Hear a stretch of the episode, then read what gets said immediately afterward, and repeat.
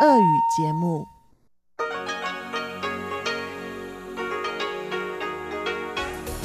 В эфире Международное радио Тайваня. Здравствуйте, дорогие друзья! Вы слушаете Международное радио Тайваня. В студию микрофона Чечена Кулар. Сегодня 8 ноября, пятница. А это значит, что в ближайший час вас ждут традиционный выпуск новостей и тематические передачи. Передача «Азия в современном мире» с Андреем Солодовым, передача «Экскурсия на Формозу» с Марией Ли и в завершение часового эфира передача «Лилия У. Ностальгия».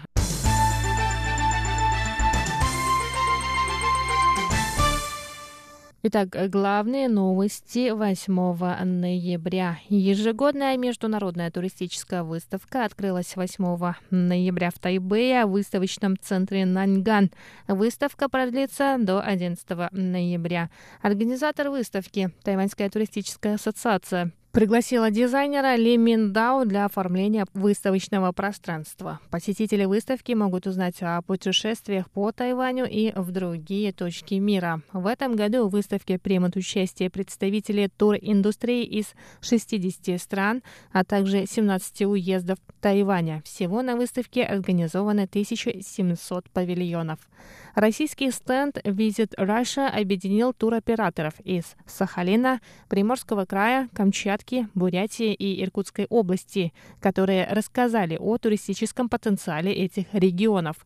Кроме того, в выставке приняли участие представители российской авиакомпании S7, которая открыла прямые рейсы между Тайбэем и Владивостоком. 8 ноября также прошла встреча российских и тайваньских туркомпаний. На этом мероприятии российские туристические компании представили презентации о туризме на Дальнем Востоке и Сибири.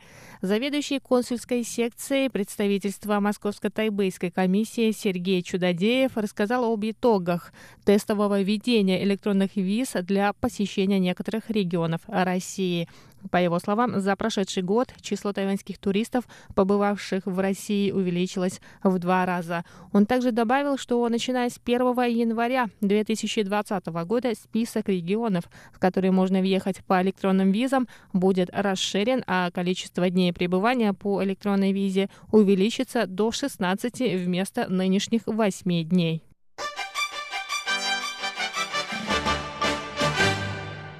Тайваньский институт культурного контента начал 8 ноября свою деятельность. На церемонии открытия присутствовали президент Китайской республики Тайвань Цаин Вэнь, министр культуры Тайваня Джен Ли Дюнь, председатель нового института Динь Сяо Цзинь, представители Министерства экономики и культурно-креативной индустрии Тайваня, а также зарубежные инвесторы. Президент Цай в своей речи сказал, что Тайвань отличается свободной средой для творчества и большими высокотехнологичными возможностями. Все это поможет превратить тайваньскую культурно-креативную индустрию в мировой бренд. Цай Инвэнь также определила три основные цели создания Тайваньского института культурного контента. Во-первых, Тайваньский институт культурного контента станет важным связующим звеном между правительством, обществом и бизнесом. Во-вторых, возможности, аккумулированные институтом, помогут поддержать творческие единицы, поддержать развитие культурного контента, его ценности и применения. Это, в свою очередь, поможет создать культурный бренд Тайваня мирового уровня. В-третьих, и это самое главное, институт поможет произведениям искусства и творцам быть увиденными всем миром. Это создаст экосистему тайваньской индустрии культурного контента, привлечет инвестиции и разовьет инновационные возможности. Это главная миссия Тайваньского института культурного контента. 带动产业的投资动能跟创新的能量。 Министр культуры Джен Ли Цзюнь добавила, что Минкультуры и Тайваньский институт культурного контента в следующем году начнут реализацию двух многомиллиардных проектов, которые призваны развить тайваньское производство видеоконтента и поддержать развитие культурного контента. Джен выразила надежду, что эта индустрия поспособствует экономическому росту. Она сказала, что в рамках этих правительственных проектов будет оказана поддержка художникам, а также тем, кто применяет достижения науки и техники в креативной индустрии.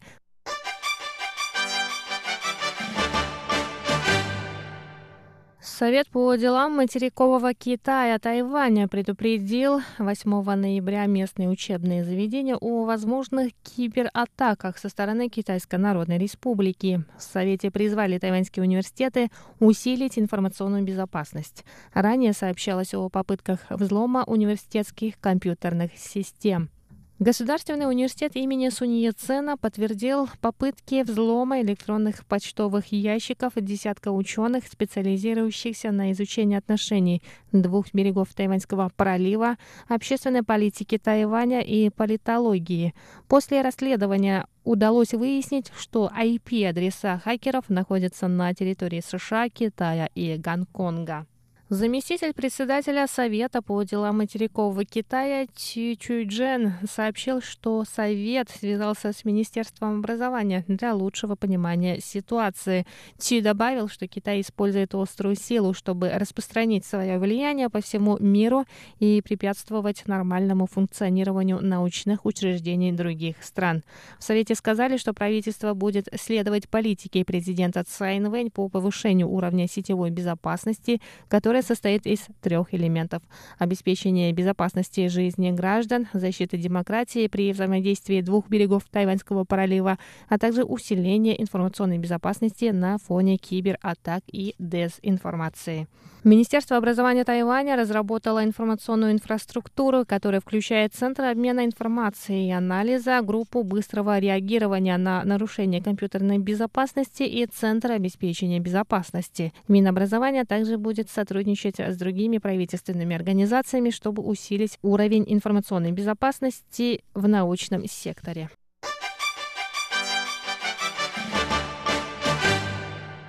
Выставка «Ван Гог. Живьем» пройдет в Тайбе в начале 2020 года. Посетители этой мультимедийной выставки могут увидеть картины Ван Гога, ожившие при помощи современных технологий. Эта выставка станет первой высокотехнологичной художественной выставкой такого уровня на Тайване. Организаторы выставки, австралийская компания Grand Exhibitions, покажут более трех тысяч картин Ван Гога, которые будут спроецированы на экраны, стены, колонны, потолки и пол выставочного пространства пространства. На выставке будут использованы более 40 проекторов высокого разрешения, многоканальная анимированная графика и объемный звук. В Тайбэе выставка будет организована в торговом центре Шинконг Митсукоши с 15 января по 5 апреля, а в Гаусюне с 18 апреля по 12 июля 2020 года. И на этом выпуск новостей подходит к концу. С вами была Чечена Кулар. Оставайтесь на волнах МРТ.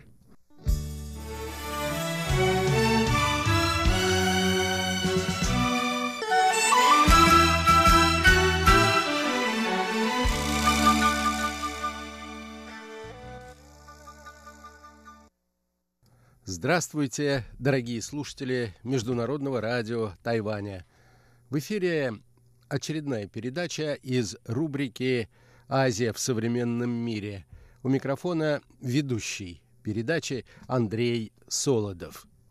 135 лет назад, плюс один месяц и один день, тихий пригород Тайбэя, Даньшуэ – Место, где я живу уже много лет, находился в центре военных действий. На рейде были видны корабли французской эскадры, которые подвергали город нещадной бомбардировке. Начиная с 2 октября и по 7 октября французские военные корабли выпустили около двух тысяч снарядов в направлении Даньшуэ. А утром 7 октября началась решающая стадия операции. На берег пляжа Шалунь был высажен французский десант. Почему так получилось? Зачем военные корабли – французской Тихоокеанской эскадры подвергали Тайвань бомбардировкам. Об этом в сегодняшней передаче, которую я назвал так «Азия. Страницы истории».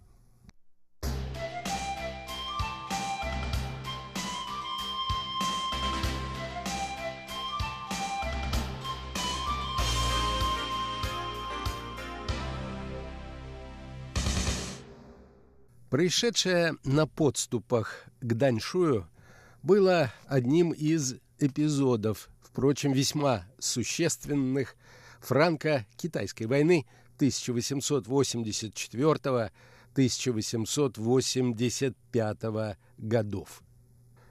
Каков же был повод к войне?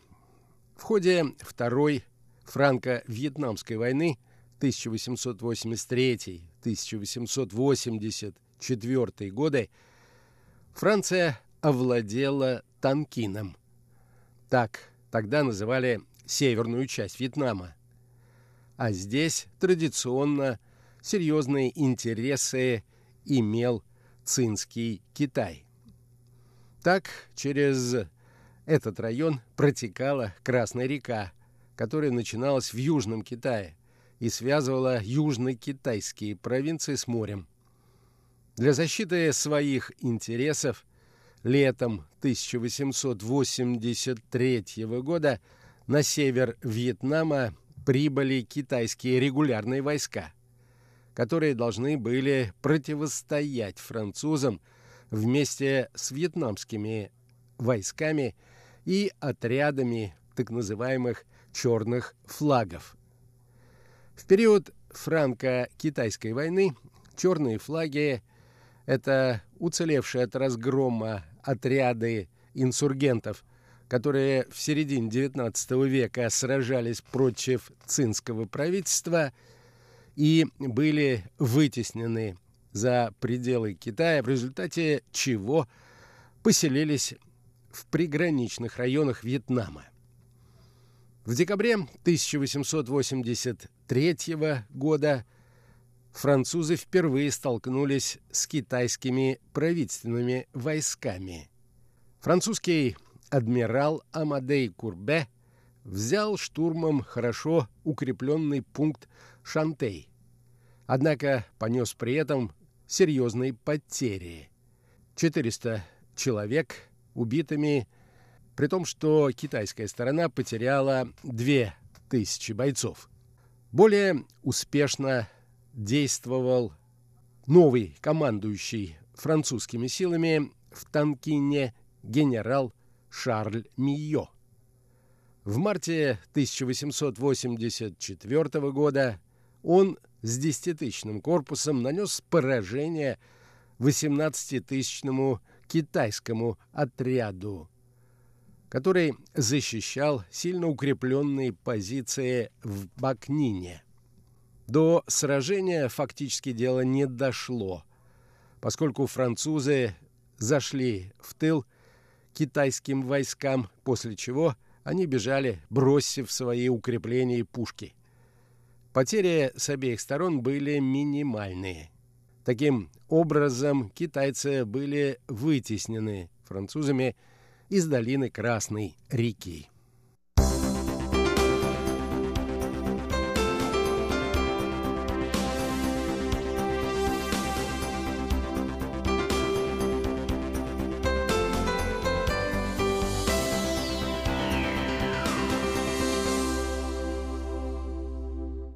Под впечатлением первых неудач глава так называемой умеренной партии в китайском правительстве наместник северной провинции Джили Лихунджан настоял на заключении мирного соглашения с Францией. 11 мая 1884 года в Тинзине им была подписана конвенция, обязавшая Китай вывести из Вьетнама свои войска. Также Китай обещал признавать любые соглашения – которые будут подписаны между Францией и Вьетнамом в будущем. 6 июня 1884 года Франция принудила Вьетнам заключить мирный договор, в соответствии с которым она устанавливала протекторат над всем Вьетнамом. Однако губернаторы провинций Южного Китая были настроены на то, чтобы продолжать борьбу за Северный Вьетнам. 23 июня 1884 года французский отряд численностью 750 человек, который двигался по так называемой «мандариновой дороге», она связывала столицу Северного Вьетнама Ханой с китайской границей, столкнулся с четырехтысячным китайским отрядом. Французы потребовали, чтобы китайцы, согласно Тиньцзинскому соглашению, ушли из Вьетнама. Однако вместо отхода китайские войска атаковали французов и заставили их отступить. При этом французская сторона потеряла около 100 человек убитыми. 12 июля 1884 года премьер-министр Франции Жюль Ферри в связи с происшедшим предъявил правительству Китая ультиматум. В первом пункте говорилось о том, что Китай должен вывести из Вьетнама все свои воинские подразделения. Второй пункт указывал на необходимость уплатить контрибуцию в размере 250 миллионов франков. При невыполнении этих условий к 1 августа 1884 года говорилось в ультиматуме Франция займет угольные шахты возле северо-тайваньского города Цзилун и уничтожит верфи близ китайского города Фуджоу.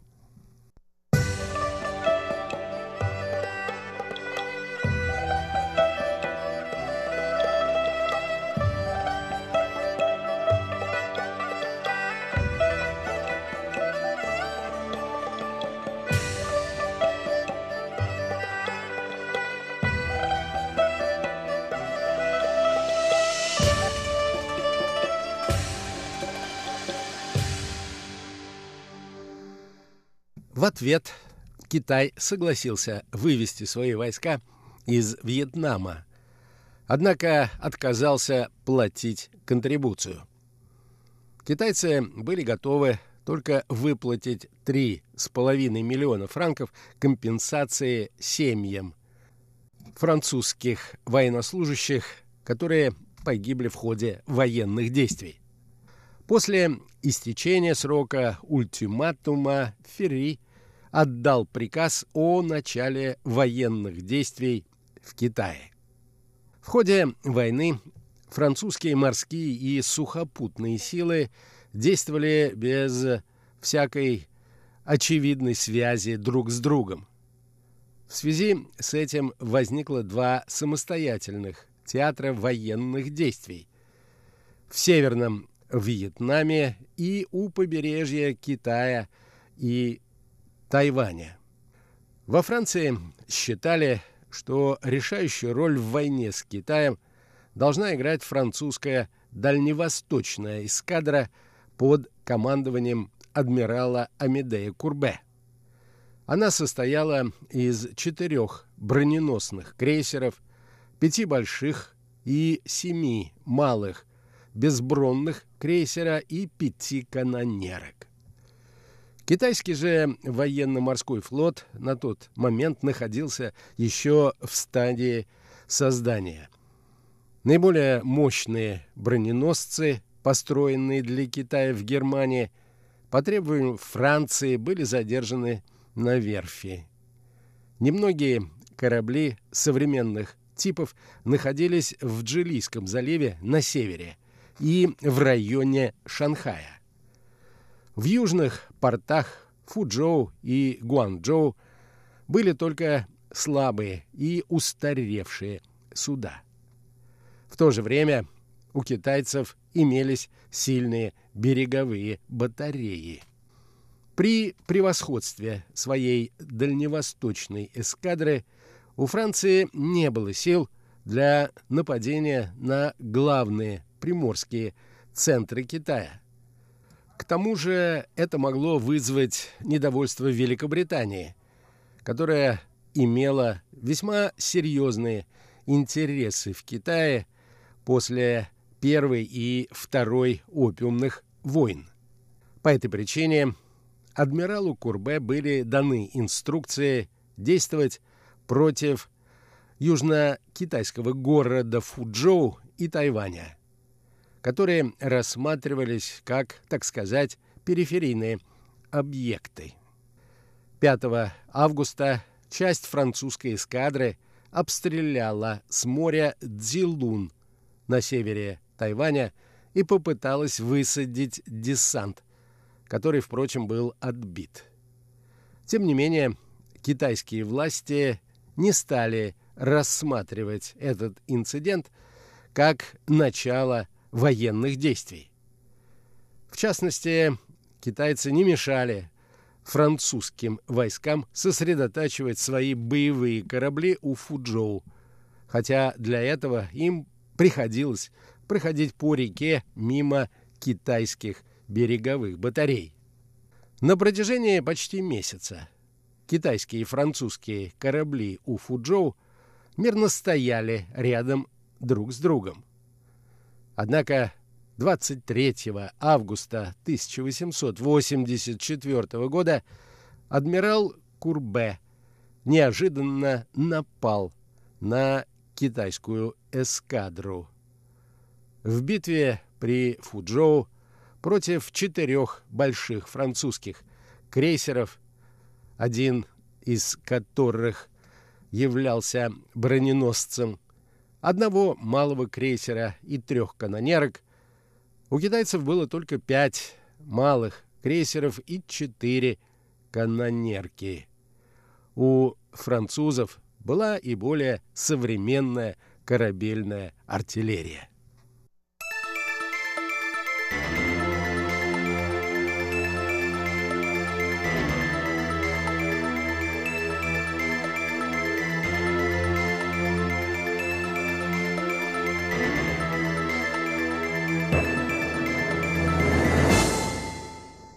Большинство застигнутых врасплох китайских кораблей не смогли оказать сопротивление и были потоплены в первые же минуты боя. Китайский адмирал Джан Пэй Лунь во время атаки оказался на берегу и вообще не мог руководить своими силами. Разгромив китайскую эскадру, адмирал Курбе – обстрелял верфи Фуджоу, а затем уничтожил ударом с тыла береговые батареи, которые до этого успели отразить нападение другой части французской эскадры со стороны моря. Причем один французский броненосный крейсер был серьезно поврежден и в результате отправлен для ремонта в Гонконг. После нападения на Фуджоу 27 августа 1884 года китайское правительство опубликовало декрет, в котором официально объявляло Франции войну. Во Франции же война формально так и не была объявлена, поскольку это требовало одобрения парламента, где у премьера Ферри в тот период времени была довольно слабая поддержка. В начале сентября 1884 года эскадра адмирала Курбе сосредоточилась у северного побережья Тайваня, постоянно подвергая Дзилун бомбардировкам. Туда прибыл на транспортных судах отряд в 2000 десантников. В октябре они высадились при поддержке кораблей на острова Удзилуна и заняли оборонительные сооружения там. Однако в результате сильного сопротивления китайских войск так и не смогли добиться серьезного успеха. Если Цзилун интересовал французов прежде всего с точки зрения того, что в этом районе существовали угольные копии, а уголь был необходим для работы паровых двигателей на французских военных судах. Даньшуй же интересовал французов прежде всего с военно-политической точки зрения. В случае, если бы этот пригород Тайбэя был захвачен, французские корабли могли подняться вверх по реке Даньшуй и угрожать непосредственно столице Тайваня, городу Тайбэю. Захват же Тайбэя означал бы захват всего Тайваня. Последствия этого были бы очевидны. Французы получают отличную базу невдалеке от побережья Китая, а сам факт захвата части китайской территории должен был послужить сигналом для пекинского правительства о необходимости принятия французских требований.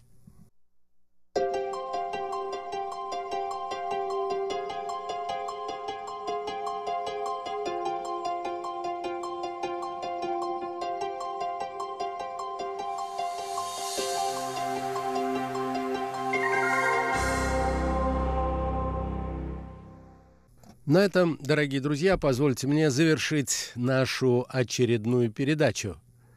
Ее, как обычно, подготовил и провел Андрей Солодов. Сегодня речь шла о годовщине битвы при Даньшуе. Эти события произошли 135 лет тому назад и стали важной вехой в истории франко-китайской войны – 1884-1885 годов. На следующей неделе я предполагаю продолжить эту интересную тему. Всего вам доброго, дорогие друзья, будьте здоровы, берегите себя и до новых встреч на наших волнах.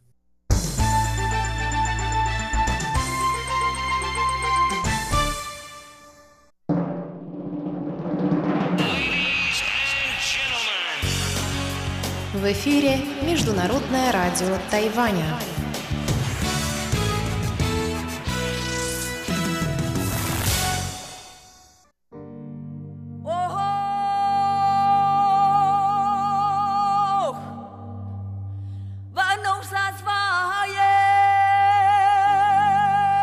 Экскурсия на Формозу.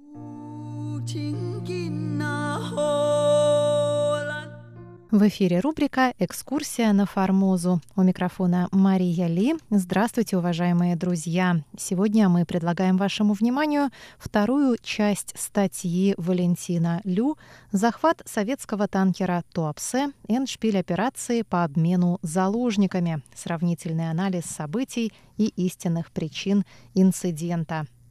Напомню, что Валентин Лю, кандидат исторических наук, старший научный сотрудник отдела Китая, руководитель Центра тайваньских исследований Института востоковедения Российской академии наук, а также бывший шеф-редактор русской службы МРТ.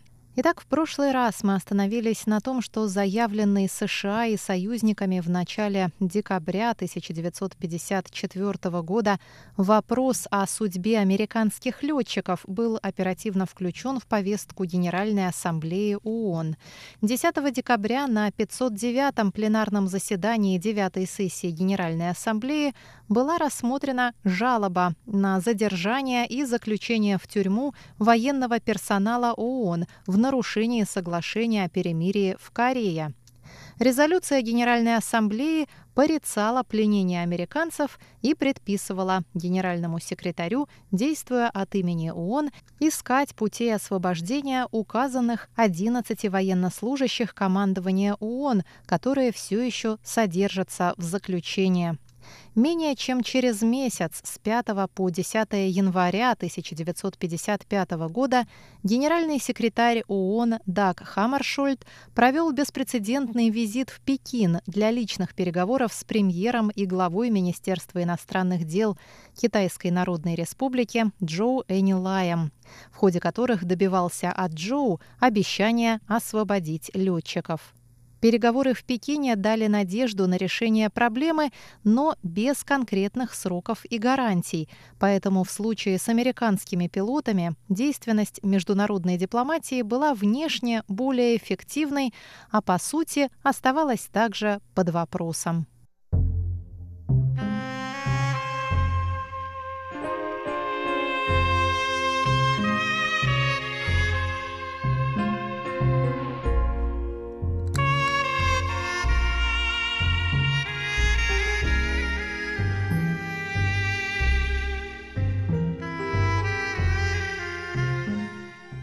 Особенностью начального полугодового этапа переговоров об освобождении советских моряков и пленных американских летчиков с июня по декабрь 1954 и начало января 1955 года было то, что СССР и США добивались освобождения своих граждан по дипломатическим каналам, взывая к международному праву и авторитету ООН. При этом ни одна из причастных сторон не рассматривала обе истории в прямой связи друг с другом. Лишь в январе 1995 года, после дебатов на девятой сессии Генеральной Ассамблеи ООН и переговоров в Пекине, американская и тайваньская стороны прямо заговорили о том, что освобождение туапсинцев, членов экипажа танкера, возможно лишь в обмен на освобождение американских летчиков. Москва и Пекин, видимо, тоже сделали надлежащие выводы. После этой смены подходов события вступили в качественно новый этап прямого торга за обмен заложниками, забравший еще 7 месяцев до начала августа. Статья Валентина Лю, основанная на сравнительном анализе рассекреченных архивов Госдепа США и ЦРУ, а также материалов международной прессы, посвящена реконструкции и изучению событий вышеназванного второго этапа, на котором торг по обмену заложниками стал главным условием переговоров, шедших параллельно по всем каналам и уровням.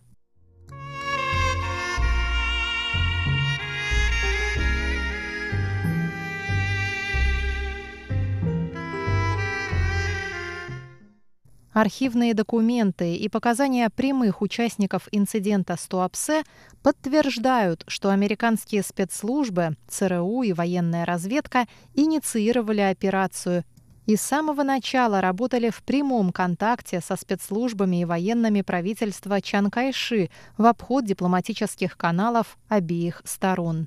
При этом дипломаты США и правительство китайских националистов были изначально против нарушающего международное право захвата и добивались скорейшего освобождения танкера и заложников. Со своей стороны спецслужбы и военные стремились максимально затянуть удержание заложников, игнорировали призывы к их освобождению и фактически саботировали действия дипломатов. Два офицера разведки военно-морских сил правительства китайских националистов, бежавшие в КНР вскоре после инцидента, подтвердили, что американские спецслужбы не просто передали разведданные о движении танкера, но от начала и до конца контролировали операцию экскортировали Туапсе, следили за захватом, досмотрели танкер и изъяли судовые документы в порту Гаусюна. Кроме того, они участвовали в принуждении туапсинцев к невозвращению в СССР и запросам политического убежища в США. Что касается дипломатов, то 22 июня, за сутки до ареста танкера, Ренкен, посол США, послал в Госдепартамент письмо номер 702 с предупреждением, выявившим первые расхождения между спецслужбами и дипломатами. Далее цитата. Я узнал из китайских источников, что их военно-морские силы получили инструкции захватить три советских танкера, если они пройдут вблизи Формозы по пути на север. Общий вывод сведется к тому, что президент Чан никогда бы не отдал приказ о таком захвате, если бы информация о положении судов не была получена по официальным каналам от США с последующим выводом о том, что США одобрили перехват. Конец цитаты. Письмо посла, не посвященного в тайны Госдеповского двора, вызвало раздражение его боссов.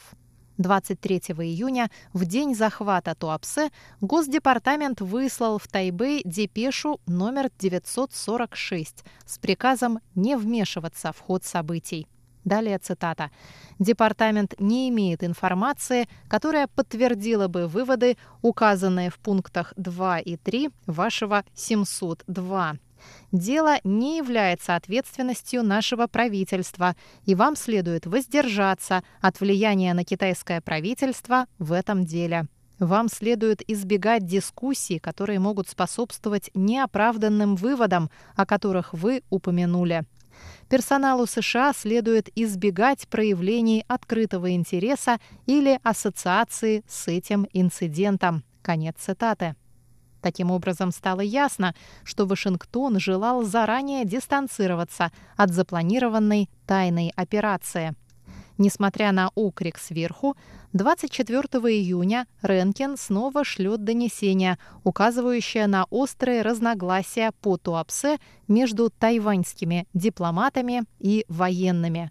Более того, в донесении названы даже имена главных оппонентов.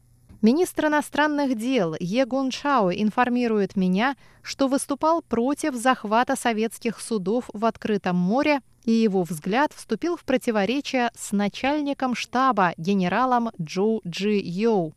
Подпись «Ренкин». В то время как дипломаты требовали скорого освобождения судна и экипажа, военные из окружения Чан Кайши препятствовали этому. Чтобы преодолеть влияние последних, 9 июля Госдеп выслал в посольство в Тайбэе приказ, в котором бросил на весы авторитет правительства США. Далее цитата. «Вам следует запросить информацию о примерной дате планируемого освобождения судна и тех членов экипажа, которые не желают требовать политического убежища. Вы можете потребовать, чтобы министр иностранных дел донес суть вышеизложенного до президента Чана, предварив заявлением, что в верхах нашего правительства озабочены возможными последствиями дальнейшего ареста судна и команды.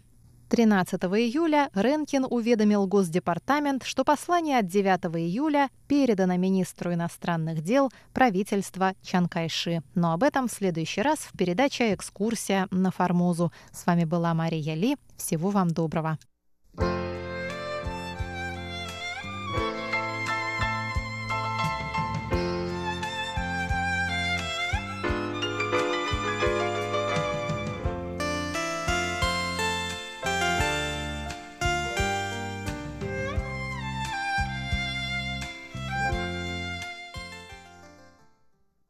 Здравствуйте, дорогие друзья! В эфире Международное радио Тайваня.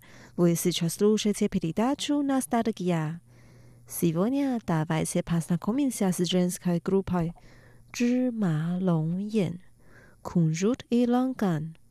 Лонган – это вид тропических фруктов, плоды которого имеют сладкий вкус. Группа «Кунжут и лонган» появилась в конце 80-х годов. В ней выступают две девушки – Чен Айлин и Лин Юру. Выпустив первый альбом, они сразу стали популярными. К сожалению, в 1989 году Лин Юру погибла в автокатастрофе по пути на концерт. Сегодня давайте послушаем самые известные их песни.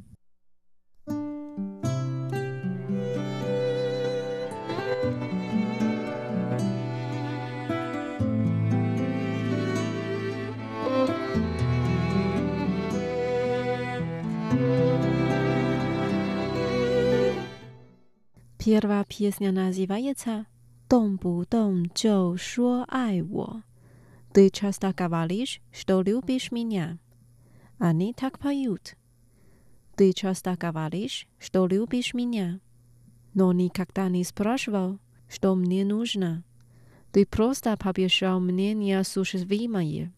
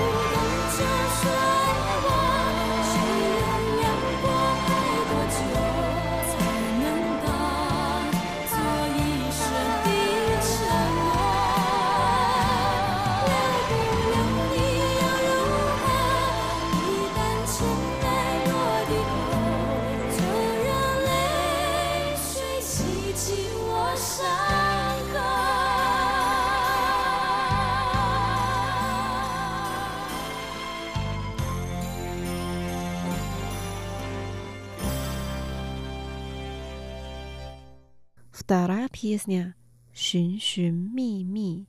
Я ищу. Ты стал моим прошлым. Я ищу, но не нашла выход. И не могу забыть тебя.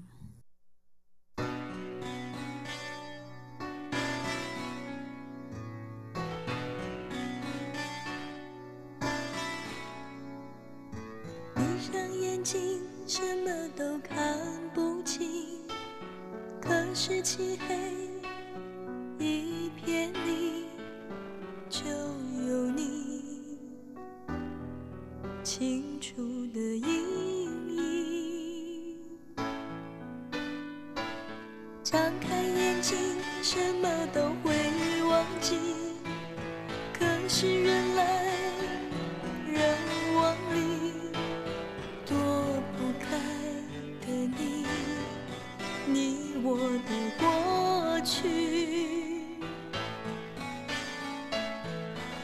脚步顺序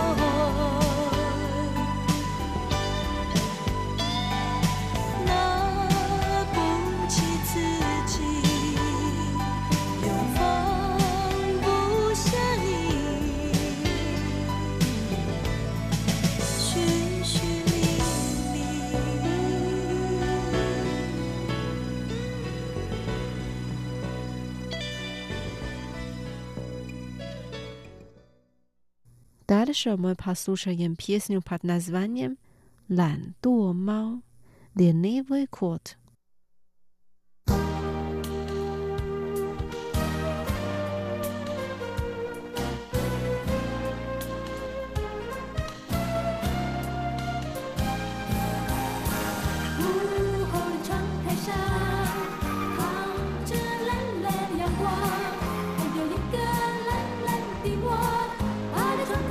晒太阳让心飞过围墙。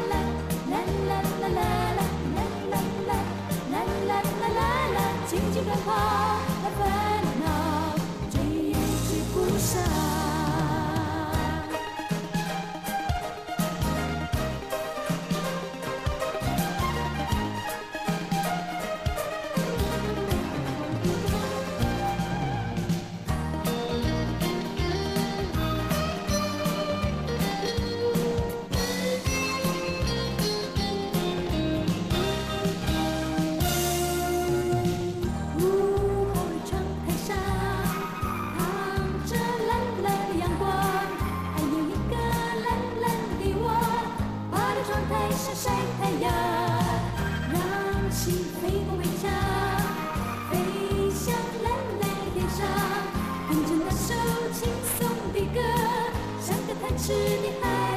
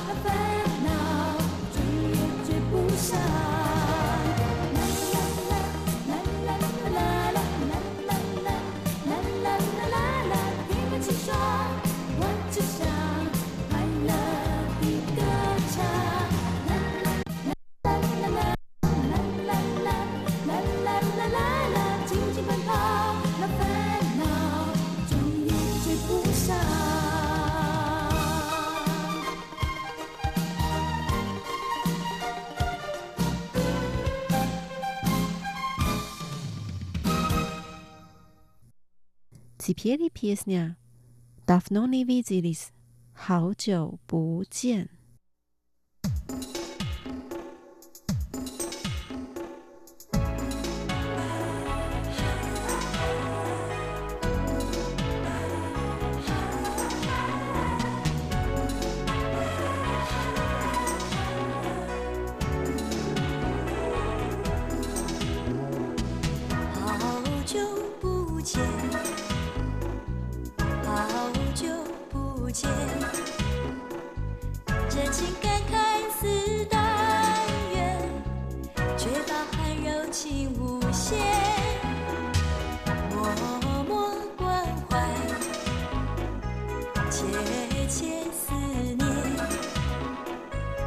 叫一声好久不见，代替我万语千言。